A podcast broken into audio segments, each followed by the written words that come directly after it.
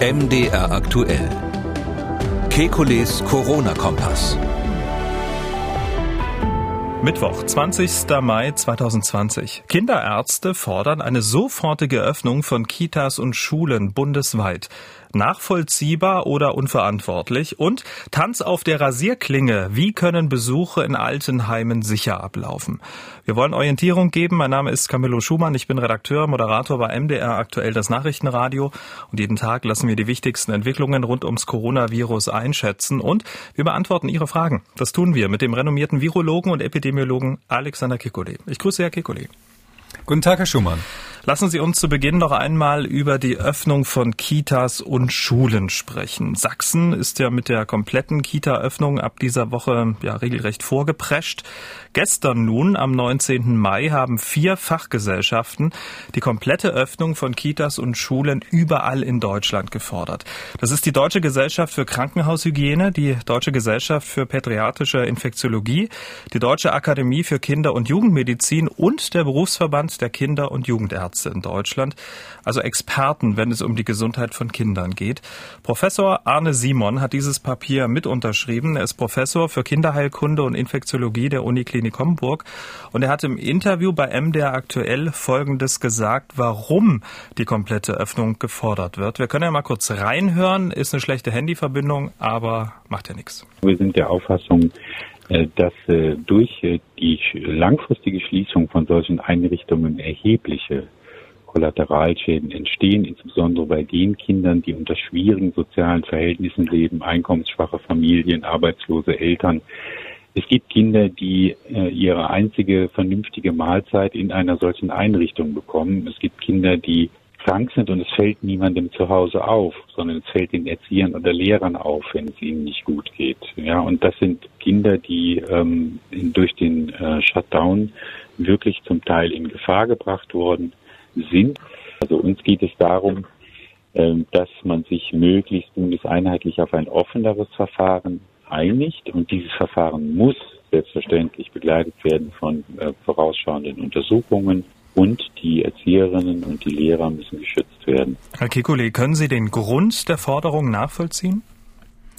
Ähm, ja, natürlich. Also es ist ja so, dass ähm, ich ähm, bereits am 26. März ähm, einen, einen Weg aufgezeigt habe, wie man aus dem Lockdown rauskommen kann. Und ähm, die ganz dringende Motivation ist eben immer die, und, und damals wie heute, dass wir aufpassen müssen, dass die Kollateralschäden unserer Maßnahmen nicht schwerer werden als die Schäden durch die Erkrankung selbst. Ähm, das sehen wir in ganz vielen Bereichen. Die äh, Kinder- und Jugendmedizin ist ein, ein Bereich davon, der sich jetzt hier gemeldet hat. Mein Eindruck ist, dass fast täglich sich neue, sage ich mal, Vertreter von geschädigten Gruppen ähm, zu Wort melden, die jeweils sagen, wir müssen aus dem Lockdown raus. Auf der anderen Seite ist es natürlich so, dass ähm, wir überlegen müssen, wie wir das machen können ohne die ähm, Gefährdung jetzt unkontrolliert wieder hochzufahren. Hm.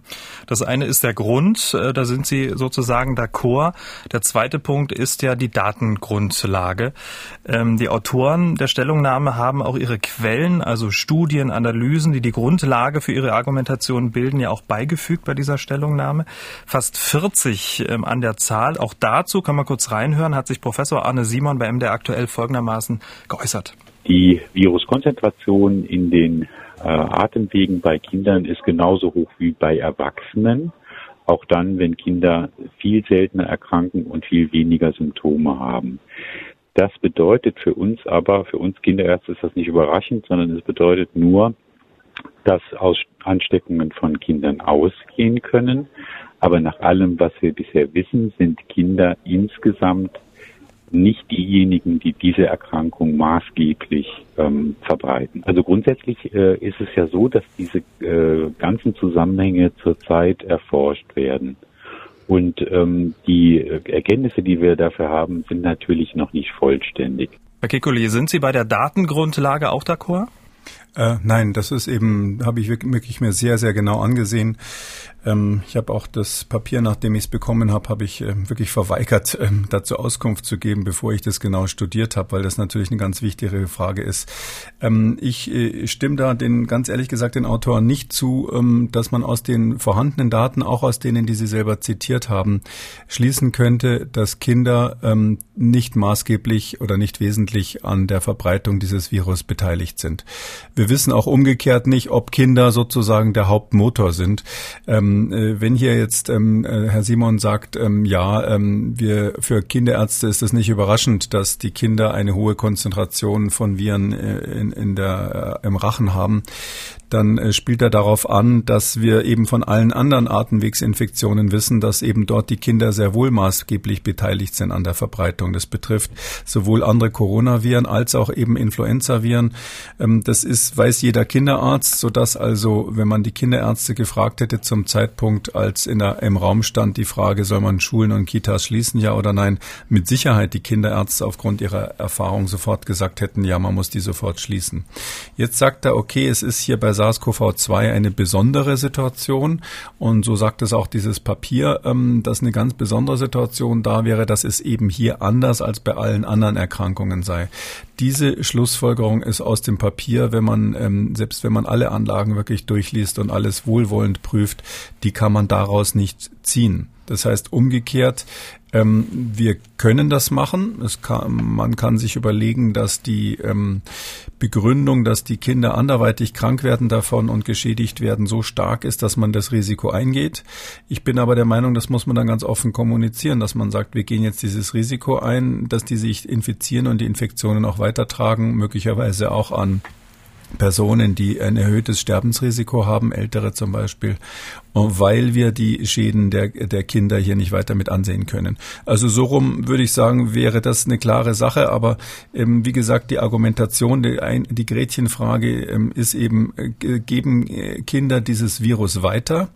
Und da sage ich, da ist jetzt seine Begründung oder die Begründung dieses Papiers wissenschaftlich nicht nachvollziehbar. Hm, Familienministerin Franziska Giffey ist auch ein wenig skeptisch, was die Forderung angeht. Wir hören mal kurz rein. Die Mediziner äußern sich äh, ja auch im Wagen. Es äh, ist wahrscheinlich, es ist anzunehmen, es ist möglich.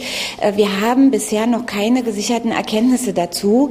Aber das ist natürlich sehr, sehr wichtig, um einschätzen zu können, wie weitere Schritte für den hundertprozentigen Regelbetrieb gegangen werden können. Hm, und in der Stellungnahme steht ja auch, die hier veröffentlichte Empfehlung beruht auf dem aktuellen Wissensstand und, und jetzt kommt's, der Interpretation der beteiligten Fachgesellschaften zum 19. Mai 2020. Es gehört zum Grundverständnis, aber es sei noch einmal hervorgehoben, dass die Zunahme an Erkenntnissen in den kommenden Wochen und Monaten zu einer Neubewertung der Situation führen kann, was dann eine entsprechende Nachjustierung dieser Empfehlung nach sich ziehen wird. Ähm, wie ist das einzuordnen? Also mit anderen Worten, man hat ja widersprüchliche ähm, Studien, man hat sich das rausgesucht und sucht sich das raus, was erstmal am logischsten erscheint, um eine Maßnahme in einer aktuellen Situation zu treffen und dann schaut man mal, wie sich's entwickelt, oder? Ja, das äh, haben Sie völlig richtig interpretiert. Da muss man, glaube ich, gar nicht äh, Naturwissenschaftler sein. Das ist offensichtlich. Die sagen halt letztlich, wir gehen das Risiko erstmal ein und dann justieren wir gegebenenfalls nach. Ähm, ich meine, die, das Problem ist ja, die haben nicht gefordert, ähm, äh, dass jetzt irgendwo mal versuchsweise irgendwo paar Kitas und Schulen aufmachen sollen und man das eng epidemiologisch begleitet. Das wäre ja eigentlich die Konsequenz gewesen. Ähm, sondern ähm, sie haben ja gefordert, dass in ganz Deutschland alle Schulen und Kitas sofort aufmachen sollen. Ähm, und dann zu sagen, na hinterher schauen wir uns das mal an und falls wir uns geirrt haben, haben wir hier schon mal so eine Art ähm, Sicherheitsklausel ein, eingefügt ähm, nach dem Motto, ähm, ähm, für, für Fehler wird keine Gewähr übernommen.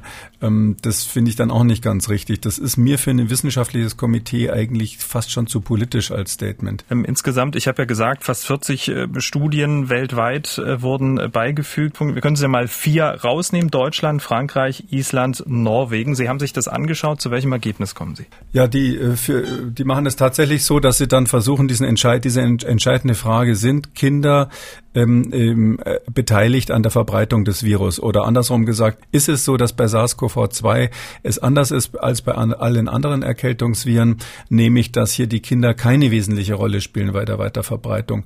Hm, und da ist es so, dass sie bei Deutschland zum Beispiel, ich gehe jetzt nicht auf alle Punkte ein, sie haben übrigens auch Punkte genannt, die gegen ihre These sprechen. Da sind mehrere dabei, wo sie klipp und klar zitieren, diese Autoren sind ganz anderer Meinung als wir. Auf die gehe ich jetzt mal nicht ein, aber sie sagen zum Beispiel bei Deutschland, sie eine Studie von Arman et al. aus dem Jahr 2020 und da sagen sie, die Infektion ist in 81 Prozent über die Eltern erfolgt. Das, das, das liest sich jetzt erstmal so, dann sagt man, 81 Prozent über die Eltern. Das ist ja eine ganz ähm, interessante Sache. Äh, und jetzt ist es eben so, dass diese Studie von Arman, wenn man sich das genauer anschaut, das sind fast die gleichen Autoren wie das Papier, ähm, äh, was jetzt hier vorliegt. Die haben selber in einer früheren Stellungnahme, in einer Kurzmitteilung im Deutschen Ärzteblatt, also nicht gerade in einem international äh, geprüften Journal, haben die einfach eine kurze Mitteilung gemacht und auf ihre eigene Surveillance, auf ihre eigenen Ergebnisse hingewiesen. Und wenn man sich das genauer anschaut, ist es da so, da ging es um ähm, Daten, die erhoben wurden vom 18. 3. bis 4.5. in Deutschland. Da hat man einfach 128 Kinder aus 66 Kliniken erfasst, die positiv waren für Covid-19. Jetzt ist also das Erste, was man sagen muss, am 16.3. waren die Schul- und Kitaschließungen. Das heißt also alles, was die da beobachtet haben und auch diese Daten sind eigentlich eher, sage ich mal, grobe Hinweise, mehr nicht. Alles, was die beobachtet haben, war ja während des Shutdowns. Das heißt, während die Kitas zu waren. Und wenn sie dann sagen, na, die äh, Kinder waren hier nicht die großen Infektionstreiber, na klar nicht, die waren ja alle zu Hause, ja. Also daher ähm, finde ich, das hätten sie schon eigentlich dazu schreiben müssen dann in ihre Studie, dass sie sagen, ja, aber ähm, zu dem Zeitpunkt, wo wir das erhoben waren, war schon Shutdown und darum kann man es eigentlich gar nicht mehr so interpretieren. Das Interessante ist jetzt, wenn man als Wissenschaftler sowas liest, ähm, dann stellt man fest, dass in der zitierten Studie, also im Deutschen Ärzteblatt, auch wenn das nur zwei Seiten waren, äh, da steht der Satz drinnen hinterher am Schluss bei der Interpretation. Ich lese vor, in Deutschland mag unsere Beobachtung auch mit den primären Infektionsketten zu tun haben, die in der ersten Infektionswelle überwiegend von Rückkehrern aus Risikogebieten ausgingen. Das bezieht sich darauf, dass das ja die ganzen Skifahrer waren am hm. Anfang, wo natürlich mehr Erwachsene als Kinder dabei waren. Jahren, sowie mit den frühzeitigen Schul- und Kitaschließungen. Also in der Originalpublikation haben sie ganz klar darauf hingewiesen, äh, kann man eigentlich nicht so auswerten, weil die Kitas zuweisen. Dann zitieren sie aber in dem äh, in der Stellungnahme, die wir jetzt haben, ihr eigenes Paper und sagen, ähm, ja, daraus kann man das und das ablesen. Sie lassen aber weg, dass die Schulen und Kitas damals schon zu waren. Ähm, das ist so ein Beispiel, wo ich einfach sagen muss, mh, also ich finde es ganz wichtig, dass sich Kinderärzte dafür einsetzen, dass es den Kindern gut geht. Und ich bin jetzt kein äh, Pädiater und auch kein Kinderpsychologe, aber ich bin absolut sicher, dass wir es hier mit einem dramatisch schlimmen Kollateraleffekt zu tun haben. Das darf aber dann nicht so weit gehen, dass man wissenschaftlich unpräzise wird. Also dünne Datengrundlage, wenn ich sie so richtig interpretiere. Schauen wir nach Frankreich. In Frankreich ist es so, da haben sie das ausgetreten, was wir ähm, alle schon aus der Presse kennen. Es geht um dieses eine neunjährige Kind, über das wir ja auch schon gesprochen haben im Podcast. Das hat eben in der Skischule ganz viele andere Kinder gesehen und niemanden angesteckt. Da haben wir schon drüber geredet, äh, wie aussagekräftig ist das. In der Statistik ist einmal keinmal und ähm, in der Skischule kann man auch diskutieren, wie eng die Kontakte beim Skifahren auf so, auf so einem Hügel dann sind. Ähm, das war die französische, mehr, mehr gibt's dazu eigentlich nicht. Ansonsten ist es so, dass in Frankreich eigentlich nur Daten bekannt sind, die eher warnen ähm, vor Infektionen. Es gibt eine andere Studie aus Frankreich, die auch hier erwähnt wird, wo eher davon ausgegangen wird, ähm, dass das ähm, gefährlich sein könnte. Ähm, die andere Studie in Frankreich, die zitiert wird, ähm, da habe ich gar nicht verstanden, was sie daraus saugen wollen. Da wird also gesagt, die würde ihre These unterstreichen.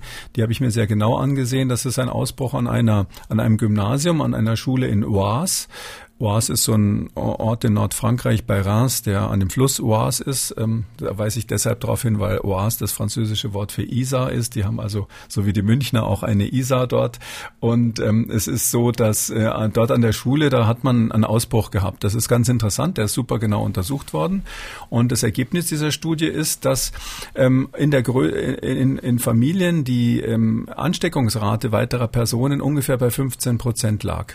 Das ist interessant, weil das gleiche Gleiche haben wir auch bei Heinsberg gesehen. Und es gibt auch weitere internationale Studien, die sagen, dass wenn man so zusammen wohnt, dass die Wahrscheinlichkeit, dass man andere ansteckt, in der Größenordnung von 15 Prozent im Mittelwert liegt. Also gar nicht mal so hoch ist, wie wir das früher immer jetzt erwartet haben bei dieser Erkrankung. Aber jetzt kommt die höchste, allerhöchste ähm, sekundäre Ansteckungsrate. Die war bei den 15- bis 17-Jährigen.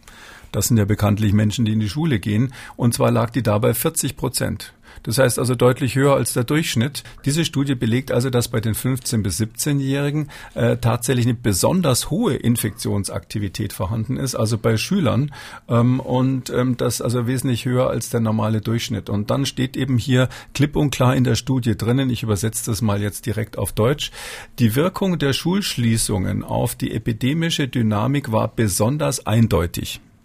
Das heißt also, dieses Paper, was hier zitiert wird als angeblicher Beleg dafür, äh, dass man hier die Schulen äh, und Kindergärten aufmachen soll und was angeblich zeigt, dass Kinder keine Rolle spielen, das sagt ganz, sagt selber, die Autoren kommen selber zu einem anderen Schluss. Hm. Also das kann schon mal sein. Also das, das kann ich vielleicht auch sagen. In der, in der Forschung ist es öfters so, dass wir Publikationen anderer Autoren nehmen und sagen, wir folgen deren Ergebnissen nicht. Wir interpretieren das neu und wir sind der Meinung, die haben sich geirrt bei ihren Ergebnissen und deshalb schauen wir uns das jetzt nochmal mit einem anderen Blickwinkel an. Aber so ist es ja hier nicht. Hier wird einfach gesagt, diese Studie würde das belegen und das, das ist einfach nicht der Fall. Also dünne, dünne Datenlage, teilweise widersprüchlich. Gibt es auch Überraschungen äh, der Auswertung ähm, in Island? In Island ist es so, das ist die alte Studie, die wir schon ganz lange kennen, die ist berühmt. Ähm, das war diese Sache, wo die Isländer, die haben ja sehr früh angefangen zu testen und haben dort ähm, festgestellt, ähm, sehr genau untersucht, wie viele Fälle überhaupt es gibt, wo die hergekommen sind, wie die Übertragungswege waren. Und äh, in Island ist es deshalb interessant, weil tatsächlich die Schulen und die Kitas in Island überhaupt nie geschlossen wurden. Meines Wissens bis heute nicht, zumindest bis zu dem Zeitpunkt dieser Infektionen. Dazu muss man aber sagen, die haben eben erstens eine geringe Infektionsrate, die haben also kein großes SARS-CoV Problem, dadurch, dass sie es früh erkannt haben, früh getestet haben ähm, ähm, und ähm, natürlich eine Inselsituation haben. Da ist es deutlich äh, einfacher. Die haben ja auch zum ersten Mal diesen berühmten Ischgl-Ausbruch dann registriert und gemeldet. Ähm, und ähm, da ist es so, dass man ähm, einfach auf die konkreten Zahlen schauen muss. Die haben dort zwei verschiedene Populationen sich angeschaut. Einmal haben sie Menschen getestet, bei denen unmittelbar ein Krankheitsverdacht bestand. Also die, wie bei uns in Deutschland auch die meiste Zeit oder offiziell nach RKI-Angaben bis heute, dass man nur solche testen soll, die Symptome haben. Da ist natürlich völlig klar, dass man Kinder nicht erwischt, weil wir ja, und das sagen die Kinder- und Jugendmediziner auch, äh, ganz klar ist, dass die zwar das Virus haben, ausscheiden, aber keine Symptome haben in der Regel. Das heißt also, natürlich, wenn Sie in dieser Phase gucken, haben die weniger Kinder gehabt. Das ist hier so, dass man in dieser ersten Stufe ähm, ganz konkret ähm, bei den Kindern 6,7 äh, Prozent Infektionen gefunden hat unter den Untersuchten und bei den Nichtkindern, also bei denen die älter als zehn Jahre waren, in dem Fall 13,7, also etwa doppelt so viel. Das würde ich schon sagen, ist ein relativ deutlicher Hinweis. Äh, dass hier ähm, unter den Untersuchten weniger Kinder positiv waren. Aber untersucht wurden eben, und das möchte ich nochmal sagen, die Leute aufgrund von Symptomen und deshalb ist das hm. eine Nullaussage, wenn sie natürlich bei den Kindern weniger finden. Und dann interessant, das haben eben die, die Autoren da auch darauf hingewiesen, man hat dann so eine Gesamtbevölkerungsstudie gemacht in Island. Also da hat man sehr, sehr viele Menschen zu eingeladen mit so einem Internetaufruf, hat man über 12.000 Teilnehmer gehabt und hat die alle ähm, befragt befragt und getestet und da hat man bei den Menschen über zehn Jahre ähm, hat man insgesamt von 12.232 hat man 100 Positive gefunden. Das ist sehr, sehr wenig, 0,8 Prozent. Also sozusagen in der Allgemeinbevölkerung, ohne dass die jetzt ein spezielles Risiko oder eine spezielle Erkrankung hatten. Und in dieser, in diesem Aufruf sind aber nur 848 Kinder unter zehn Jahren dabei gewesen. Und unter dieser kleinen Zahl von Kindern hat man eben keinen einzigen Positiven gefunden. Und dann haben die gesagt, na gut, äh, so wird es auch in dieser deutschen Stellungnahme jetzt zitiert, bei Kindern unter, unter zehn Jahren ist kein einziger gefunden worden. Was beweist uns das? Das beweist uns statistisch eigentlich nichts. Aus folgendem Grund, wenn Sie ähm, auch 0,8 Prozent hätten bei den Kindern unter zehn Jahre und Sie haben aber nur eine kleine Stichprobe von 848, dann würde das sechs Kindern mehr entsprechen. Also Sie bräuchten sechs positive letztlich. Und diese, diese, sage ich mal, Treffgenauigkeit, diese, diese Aussagekraft hat diese Studie nicht, dass sie wiss sagen können, ähm, sechs Kinder mehr oder weniger hätten wir jetzt sicher erwischt oder nicht erwischt, weil sie einfach eine allgemeine Umfrage in der Bevölkerung gemacht haben. Sie wissen nicht, wer sich da gemeldet hat. Das war so ein E-Mail-Verfahren. Dann wurden dann zusätzlich noch ein paar tausend extra rekrutiert. Da hat man überhaupt nur Ältere genommen und, und schon mal gar keine Kinder rekrutiert. Und ich sage jetzt mal so tendenziell bei so einem E-Mail-Verfahren meldet man sich doch eher irgendwie selber zur Teilnahme als sein eigenes Kind, oder? Also da ist eine solche Verzerrung in der, in der ganzen Methode drin, dass ich da ehrlich gesagt absolut nichts drauf geben würde. Und das haben auch meine Kollegen, diese Island-Studie ist ja schon älter eigentlich, äh, immer so interpretiert, dass man sagt, na ja, netter Befund, aber das Detail können wir jetzt nicht irgendwie äh, stark belasten. Mhm. Zieht man also was aus der Kiste, was eigentlich epidemiologisch ziemlich klaren Fragen Fragezeichen dran hat und tut so, als wäre das ein eindeutiges Resultat. Da fasse ich jetzt auch nochmal als Zwischenstand zusammen. Wir hatten eine dünne Datenlage, wir hatten widersprüchliche ähm, Informationen und wir haben, wenn ich das jetzt richtig verstanden habe, kaum Aussagekraft der Studien. Ist das bisher die richtige Bilanz? Ja, so kann man das sagen. Also es ist bis jetzt einfach so, dass hier ähm, das Wishful Thinking ist. Ja, man man interpretiert so ein bisschen rein, was man sehen möchte und schreibt dann aber am Schluss dazu, ähm, unser ganzes unsere ganze Schlussfolgerung ist sowieso unsicher. Klar, so kann man immer immer so einen Schlingerkurs fahren. So Norwegen ist noch offen. Äh, ist da eine Überraschung? Ja, bei Norwegen ist es so, dass die Autoren selber in der Studie, die da zitiert wird, das ist eine Analyse des äh, norwegischen ähm, äh, Institute of Public, Public Health, also quasi für Instituts für öffentliche Gesundheit, und die haben dann eine Datenanalyse gemacht, eigentlich so, so ähnlich wie die Sache, die jetzt hier gemacht wurde, und haben da ähm, relativ eindeutig gesagt, ähm, wir haben ähm, keine, ähm, nach unserer Analyse nicht eine einzige ähm, Bericht gefunden, äh, der ähm, klar gezeigt hätte, ähm, dass es irgendeinen Effekt in der einen oder in der anderen Richtung gibt, was die Schulschließungen antrifft. Also die, die sage im Grunde genommen, die Datenlage reicht überhaupt nicht aus, um irgendwas zu sagen. Ähm, und wichtig ist, dass die hauptsächlich Daten auch aus China analysiert haben und ähm, natürlich gesagt haben, diese chinesischen Daten, das wissen wir heute besser als zuvor, sind immer äh, mit einem Fragezeichen behaftet, auch ob man denen im Detail jetzt glauben soll. Ähm, unterm Strich heißt es für mich, auf die anderen gehe ich jetzt nicht ein, da sieht es aber so ähnlich aus. Ja, ähm, wir wissen nicht wirklich, ob Kinder bei dieser speziellen Epidemie eine große Rolle spielen bei der Verbreitung. Wir wissen es unter anderem deshalb nicht, weil ähm, die ganzen Daten erhoben wurden, als die Kinder, Kitas und Schulen schon zu waren. Ähm, wir wissen aber von anderen Infektionskrankheiten, die so ähnlich sind, äh, dass es eigentlich immer so einen Effekt gegeben hat und dass eben, wie, wie, wie ähm, auch ihr, ihr Interviewpartner eingangs gesagt hat, die Kinderärzte sowas deshalb eigentlich erwarten würden. Und wir wissen, dass die Kinder des Virus, obwohl sie asymptomatisch sind, das ist inzwischen eindeutig, da gibt es auch deutsche Studien dazu, ähm, eindeutig das Virus äh, im Rachen haben, ganz genauso wie Erwachsene. Wieso in aller Welt, wenn die Kinder das Virus im Rachen haben und ausscheiden und keine Symptome haben, wieso sollen die dann nicht an der Weiterverbreitung beteiligt sein? Da sehe ich nicht einmal theoretischen Hinweis darauf. Und ich, ich schließe es nicht aus. Ja, es kann schon sein, dass wir irgendwann rauskriegen, das mit den ganzen Schulschließungen hätten wir nicht machen müssen. Aber bis jetzt gibt es dafür keine Evidenz. Hm, mit dem Hinweis irgendwann, und das wissen wir nicht, und wir müssen aber jetzt in dieser Situation handeln.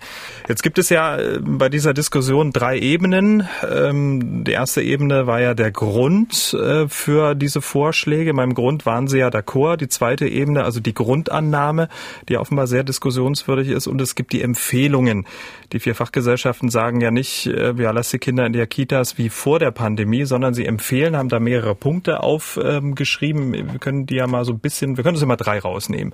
Der erste Punkt, und ich zitiere, Kitas, Kindergärten und Grundschulen sollen zeitnah und unter Berücksichtigung der regionalen Neuinfektionsrate und der vorhandenen Kapazitäten wieder eröffnet werden. Und jetzt wird's interessant.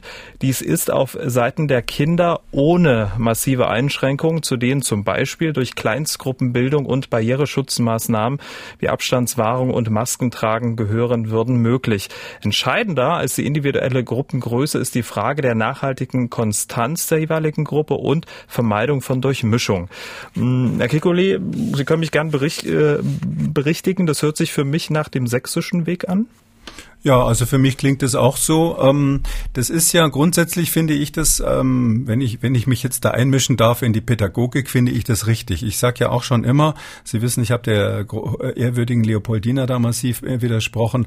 Ich sage schon immer, die Kinder da irgendwie zu drangsalieren in der Kita und der Grundschule ist nicht sinnvoll. Äh, die halten sich sowieso nicht dran, das ist psychologisch nicht sinnvoll. Eigentlich bin ich sehr froh, dass diese Fachgesellschaften das jetzt eigentlich ganz genauso sehen und und unterstützen. Ähm, ähm, das heißt aber dann letztlich, man geht das Risiko ein. Also das heißt, in der Gruppe würde dann eine Infektion eben einfach in Kauf genommen. Und man sagt einfach, ähm, die Kindergärten sollen dafür sorgen, dass ähm, das eben nicht in andere Gruppen überschwappt, also die ganze Kita dann geschlossen werden muss und ähnliches, indem sie eben Durchmischungen vermeiden.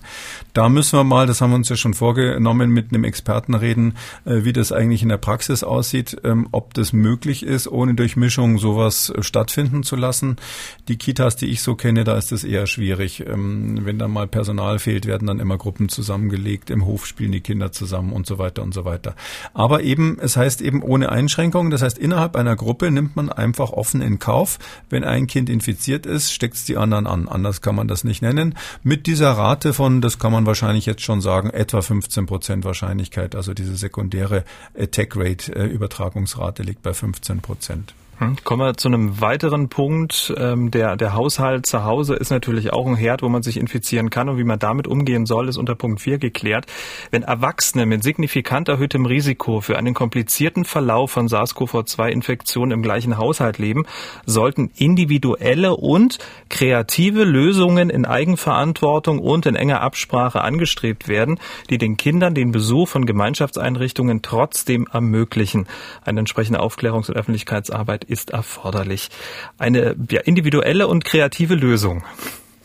Ja, also das ist, ist das? ja, wir haben es ja hier schon ganz oft diskutiert. Also wenn man das so macht, dass man in so einer Gruppe die Kinder quasi die Infektion äh, zulässt, ähm, dann ist immer die Frage, die kriege ich ja auch gestellt, weil ich ja ähnliche Vorschläge gemacht habe, äh, dann ist immer die Frage, ja, wie schützen Sie dann die Risikogruppen? Was ist, wenn das Kind im drei Generationen Haushalt lebt und der und der Opa halt über 70 ist? Ähm, und ähm, da nur zu sagen, individuell und kreativ sollen die das gefälligst selber lösen, wir lassen einfach mal zu, dass die Kinder infiziert nach Hause kommen. Ihr seht dann kreativ mal zu, was ihr daraus macht. Das ist mir ein bisschen zu wenig von der Fachgesellschaft. Ähm, ich habe ja da sehr konkret äh, mit FFP2-Masken, mit Testungen, äh, mit allen möglichen Dingen bis hin zu der separaten Unterrichtung und äh, Betreuung von Kindern aus, ähm, aus Risikohaushalten, habe ich ja alle möglichen Vorschläge gemacht. Ob die jetzt individuell und kreativ sind, weiß ich nicht, aber ich finde, eine Wissenschaft Wissenschaftler kann man das zumuten, dass der Epidemiologe, wenn er hier so einen Vorschlag macht, natürlich gefragt wird, wie willst du das dann konkret umsetzen? Mit der Frage rechne ich, auf die freue ich mich ja regelrecht. Aber ich finde, das kann man nicht den Familien zumuten. Dann, so wie das die das hier sagen, ist das so ähnlich, als wenn sie sagen, ähm, naja, ich mache hier ein Fallschirmspringen mit euch, ihr springt mal alle ab, im Fallschirm gibt's keinen von uns, ihr lasst euch dann individuell und kreativ was einfallen. Ähm, das kann man so nicht machen, sondern man muss denen schon was mitgeben, äh, dass man sagt, so und so äh, dürfte das dann machen. Ich glaube, das ist der richtige Weg, ganz ehrlich gesagt. Ich will es an der Stelle vom Ergebnis her gar nicht ähm, kritisieren. Ähm, man kann nur das Problem nicht zu den Familien auslagern. Man muss dann wirklich sagen, wenn Risikopersonen im Haushalt sind, wird es allgemein registriert. Die kriegen FFP2-Masken. Wie ist es in dem Haushalt? Ist es dort möglich, den Opa oder die Oma zu separieren von den Enkeln oder, oder häufig eben nicht?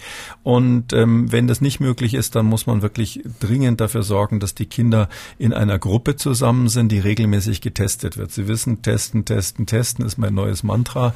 Und ähm, das, ähm, äh, deshalb sage ich, das wäre hier zum Beispiel eine ganz klare Indikation. Davon steht in dem Vorschlag aber kein Wort. Letzter Punkt der Empfehlung, ähm, die Öffnung der Schulen und Kindereinrichtungen soll ja dann auch noch wissenschaftlich begleitet werden, um das ja auf den aktuellen Stand zu bringen, zu hinterfragen, gegebenenfalls dann gegen zu steuern. Ich habe jetzt nicht zitiert, ich habe das für mich so zusammengefasst. Also die wissenschaftliche Begleitung ist doch eigentlich eine gute Sache. Die ist ganz wichtig, aber eben da steht das Wort exemplarisch drin. Die soll exemplarisch, also anhand von Beispielen begleitet werden. Das ist ja letztlich, äh, das, das ist ja das, das, das ganze Problem dabei und deshalb glaube ich, dass die Politik das so nicht umsetzen können wird.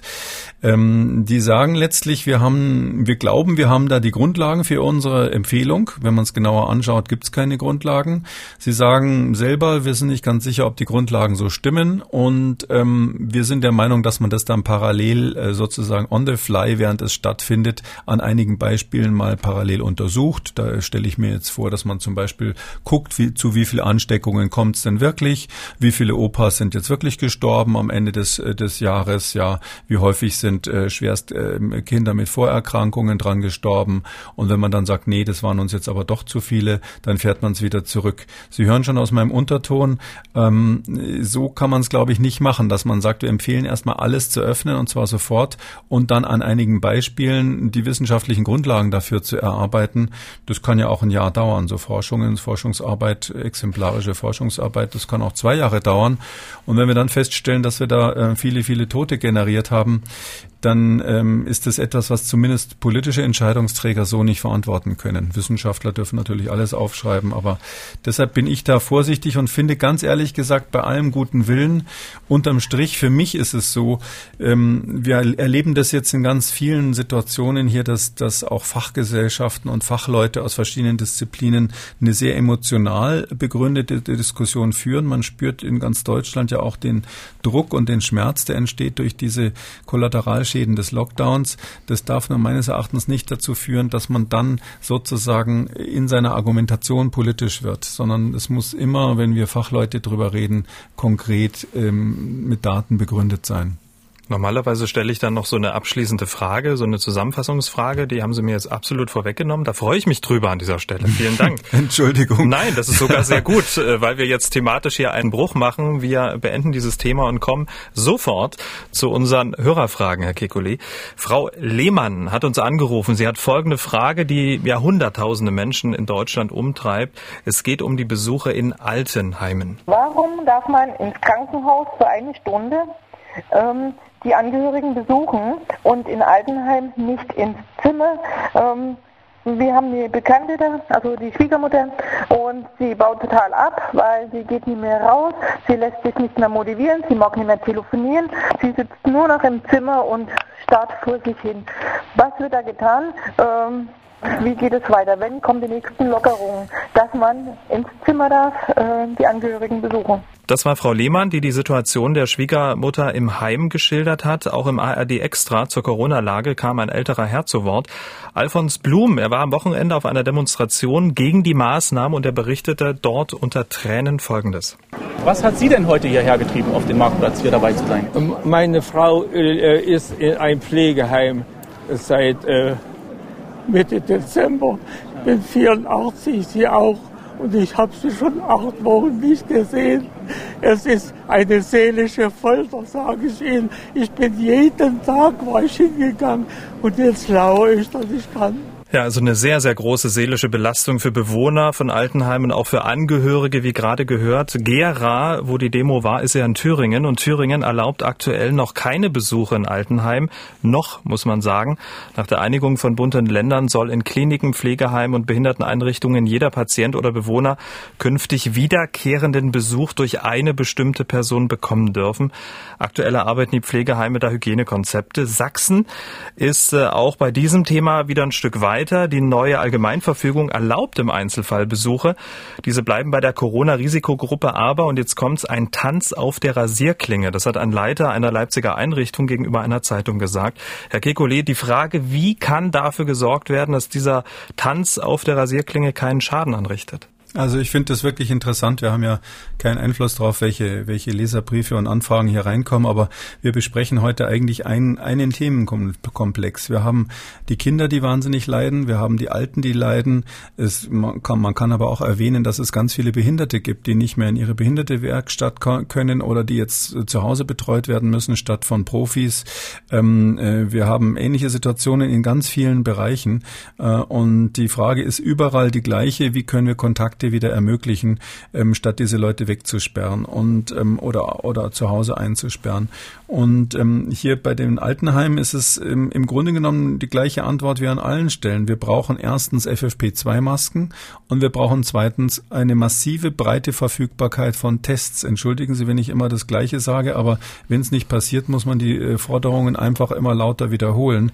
Es ist so, dass wir natürlich im Altersheim, um das Beispiel jetzt mal konkret zu nehmen, ohne weiteres Besucher zulassen können, wenn wir dafür sorgen, dass die äh, Altersheimbewohner eine FFP2-Maske korrekt aufgesetzt bekommen haben und die Besucher, wenn man es quasi mit Gürtel und Hosenträger sich absichern will, äh, kriegen die Besucher vorher, bevor sie den Besuch machen, einen Schnelltest.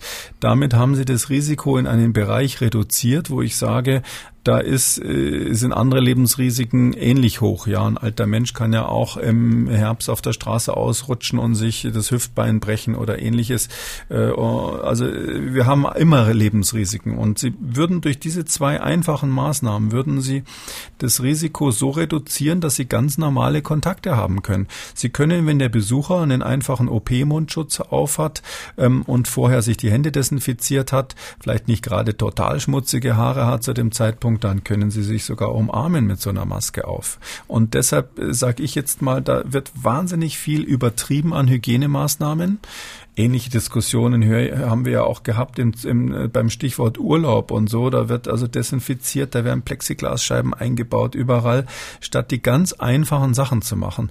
warum macht man es nicht? Mein Verdacht ist langsam, hm, weil ja die, die Evidenz ziemlich eindeutig ist, dass das hier auch so ähnlich die Situation ist wie damals bei dem Mund-Nasenschutz im öffentlichen Bereich, ähm, dass man halt überlegt, ja, wenn wir das empfehlen würden, würde die, als nächstes die Frage kommen, wie viel FFP2-Masken habt ihr denn und wie schnell könnt ihr die Tests bei beibringen und warum habt ihr das seit Mitte März nicht angefangen, das Thema? Das ist so langsam so mein Verdacht, weil ich finde, man kann es wirklich nicht länger machen, dass man die alten Leute so einsperrt. Also in all diesen Bereichen heißt die Formel ganz kurz, FFP2-Masken und Tests, und zwar in großer Menge, dann können Sie sehr, sehr flexibel mit dem Thema umgehen. Wir haben hier ein langfristiges Problem. Wir müssen uns wirklich darauf einstellen, das haben ganz viele schon gesagt. Ähm, äh, ich glaube, als erstes hat der ähm, Chef der amerikanischen CDC das mal gesagt, wir haben es hier nicht mit einem Sprint, sondern mit einem Marathon zu tun.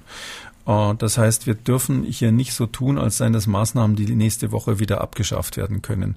Äh, oder wir schaffen sie einfach ab und schauen dann zu, wie dieses R wieder hochgeht. Das wäre ja auch keine Maßnahme, sondern wir brauchen einen Modus, um mit diesem Virus, mit dieser Bedrohung umzugehen, ohne dass es uns umbringt auf andere Weise. Und ähm, da sage ich, da müssen wir das eben mit solchen, äh, wie ich das nenne, Smart Distancing Methoden machen, ähm, statt hier eben die, die, die Besucher auszusperren oder nur auf einen zu beschränken beschränken. Warum soll man es auf einen beschränken? Ja, wenn die ganze Familie die Oma sehen will, dann sollen sie eben alle Masken aufhaben und sollen sich alle vorher testen, bevor sie den Besuch machen.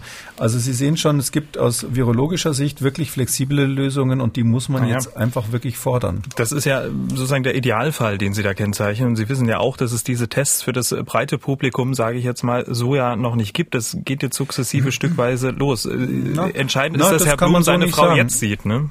Ja, also da sage ich mal ganz konkret, ich mache es mal ganz praktisch. Ja, danke, dass Sie da das zurückholen auf den Boden der Tatsachen. Ähm, es ist ganz praktisch so. Äh, wir haben über die Hälfte unserer Testkapazitäten für den Test, der jetzt schon da ist. Ich rede jetzt noch nicht von diesem Schnelltest. Die sind ja frei. Der könnte sich sofort heute testen lassen. Der könnte sich für, weiß nicht, 10 Euro oder was das Wucher teurer ist, äh, eine FFP2-Maske in der Apotheke kaufen. Die gibt's ja wieder. Und der könnte dann ähm, seine Angehörigen da besuchen, wenn das Gesetz nicht vor wäre. Und dann würden sie ihm für diesen Test zwischen 100 und 150 Euro abknöpfen. Und da bin ich einfach der Meinung, das muss der Staat zahlen. Ja, das kann doch nicht sein, dass man Großunternehmen rettet mit der Bazooka äh, und, und, und die paar Euro für die Tests, äh, damit die Alten besucht werden, nicht hat.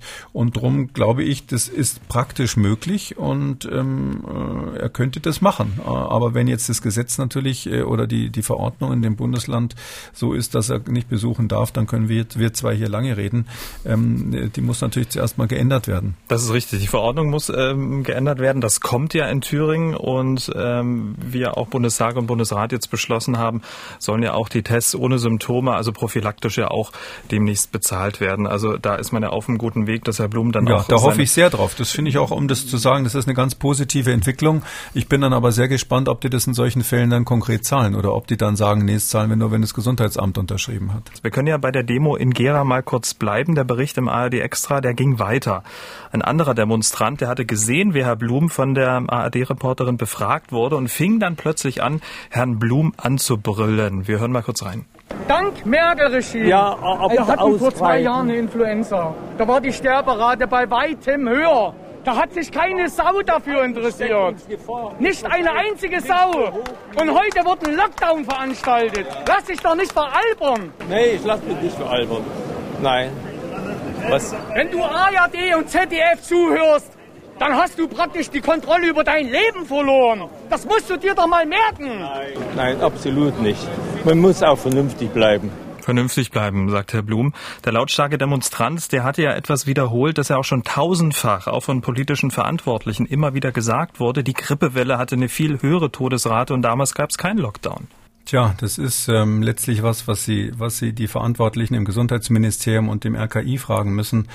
Die werden in gewisser Weise die Geister nicht mehr los, die sie selber gerufen haben. Und das äh, äh, schlägt sich auch in solchen Demonstrationen jetzt nieder. Ähm, es ist äh, wirklich ein Problem, wenn man monatelang sagt, die Grippe hat, war viel schlimmer oder ist viel schlimmer und dann plötzlich hier die Strategie, die Kommunikationsstrategie ändern muss. Ähm, da kann ich nicht viel zu sagen. Es ist auf der anderen Seite natürlich äh, ein Riesenproblem, dass wir in Deutschland, wie übrigens auch im Ausland, das ist nicht nur bei uns, so die Tendenz haben, wenn Probleme sehr komplex werden, ähm, dass dann Menschen, die mit ganz einfachen populistischen Antworten daherkommen. Äh, Um es nochmal ein bisschen konkreter zu machen, der Demonstrant, äh, der äh, tief Luft geholt hat und ein bisschen lautstärker unterwegs war, der meinte ja auch, äh, dann umgerechnet, sicherlich die 25.000 Toten in dieser so Grippewelle, ich glaube 2017, 18, ähm, was ja auch nur ein theoretischer Wert ist. Also auch diese Zahl 25.000 Tote, die hat sich so verfestigt und wird ja auch immer wieder als Argument genommen. Tja, naja, gut, diese Zahl, da haben wir ja schon oft drüber gesprochen. Ähm, es ist so, dass diese Zahl, ähm, da hatte ich äh, das erste Mal im Januar darauf hingewiesen, eben ganz anders berechnet wird. Und da muss man eben sagen, ähm, äh, diese, diese Zahl ist nicht unbedingt vergleichbar. Ähm, zum einen, das sind ja, äh, ist ja diese sogenannte Exzessmortalität, die man damals berechnet hat. Die wurde aber eben vom RKI immer verglichen und von den Politikern verglichen mit, mit, mit Covid-19. Aber äh, heute ist, glaube ich, der, zumindest der Hörer dieses Podcasts so schlau, dass er weiß, das kann man nicht eins zu eins vergleichen. Andererseits muss man natürlich schon die Frage stellen, bei all diesen Vorschlägen, auch das, was die Kinder- und Jugendmediziner jetzt dringend vorschlagen, dass sie sagen, Kitas auf, Schulen auf. Da riskiert man letztlich am Ende des Tages immer Tote. Ob man Urlaub fordert, ob man Altenheimbesuche fordert. Es ist immer so, dass man auf der anderen Seite eine geringe Zahl von Opfern letztlich in Kauf nimmt. Das muss man so brutal sagen. Und da ist ja mein Vorschlag, ähm, auch wenn der, auch wenn der so ein bisschen kaltblütig klingt, äh, der, dass man sich überlegen muss, tatsächlich äh, bei 20.000 Toten, äh, Exzessmortalität jetzt gesprochen, äh, da ähm, haben wir das letztlich gesellschaftlich akzeptiert. Ähm, deshalb können wir eine Nulltotenlösung bei Covid-19 eigentlich schlecht fordern. Man kann nicht sagen, um jeden Preis alle Opfer verhindern. Das wäre gesellschaftlich nicht vertretbar. Auch wenn natürlich jeder Notarzt im Einzelfall jeden einzelnen Menschen retten will, können wir das als Gesamtgesellschaft uns nicht leisten, sozusagen hier den perfekten Schutz anzubieten. Und diese Diskussion müssen wir letztlich offen führen. Das ist eine ethische Frage, um die es da geht. Herr Kekuli, wir sind am Ende der heutigen Ausgabe, die äh, zum einen fachlich, zum einen sehr emotional war, muss auch mal sein. Äh, und am Ende wollen wir wie immer die Menschen mit einem guten Gefühl entlassen. Auch den Herr Blum, wenn er uns zuhört. Ähm, das wäre ja ganz schön. Ich hätte was Ja, dann schießen Sie los. Wenn Sie was für Herrn Blum haben, dann unbedingt. Eigentlich für uns alle. Ähm, heute ist der internationale Tag der klinischen Forschung. Und der steht natürlich äh, ganz im Zeichen von Covid-19. Auf dem ganzen Globus forschen Fachleute in einem nie dagewesenen Ausmaß an Diagnose, Therapie und äh, vor allem auch Präventionsmöglichkeiten. Derzeit sind, äh, Stand heute, 1518 Studien zu Covid-19 im Register, 18 Medikamentenstudien allein in Deutschland. Herr Kikuli, also am Ende werden wir besser über dieses Virus und die Krankheit Bescheid wissen als über jede andere Krankheit, oder? Ja, ich glaube, das ist so ein Man-to-the-Moon-Projekt letztlich, also so ähnlich wie die Mondfahrt, äh, die Mondlandung damals. Ähm, sowas ähnliches haben wir bei AIDS auch mal gehabt, ähm, dass wir in kürzester Zeit wahnsinnig viel über einen Erreger gelernt haben und auch ja bei AIDS in der Lage sind, heute tatsächlich diese Erkrankung zu behandeln. Äh, die Menschen haben kaum längere, kaum schlechtere Lebenserwartung als, als der Durchschnitt. Ähm, und ich bin sehr zuversichtlich, dass wir bei Covid-19 äh, als Menschheit insgesamt eine ähnliche Leistung hinlegen werden. Herr Kikuli, vielen Dank. Wir hören uns dann am Freitag wieder. Morgen ist Feiertag und ja, lassen Sie es gut gehen und bleiben Sie gesund. Ja, für Sie auch schönen Vatertag morgen. Sie haben auch eine Frage an Professor Kekuli, dann schreiben Sie uns mdr aktuell-podcast.mdr.de. Rufen Sie uns an 0800 322 00 oder Ihre Frage bei Twitter unter dem Hashtag Frag Kekuli. MDR aktuell Kekules Corona-Kompass.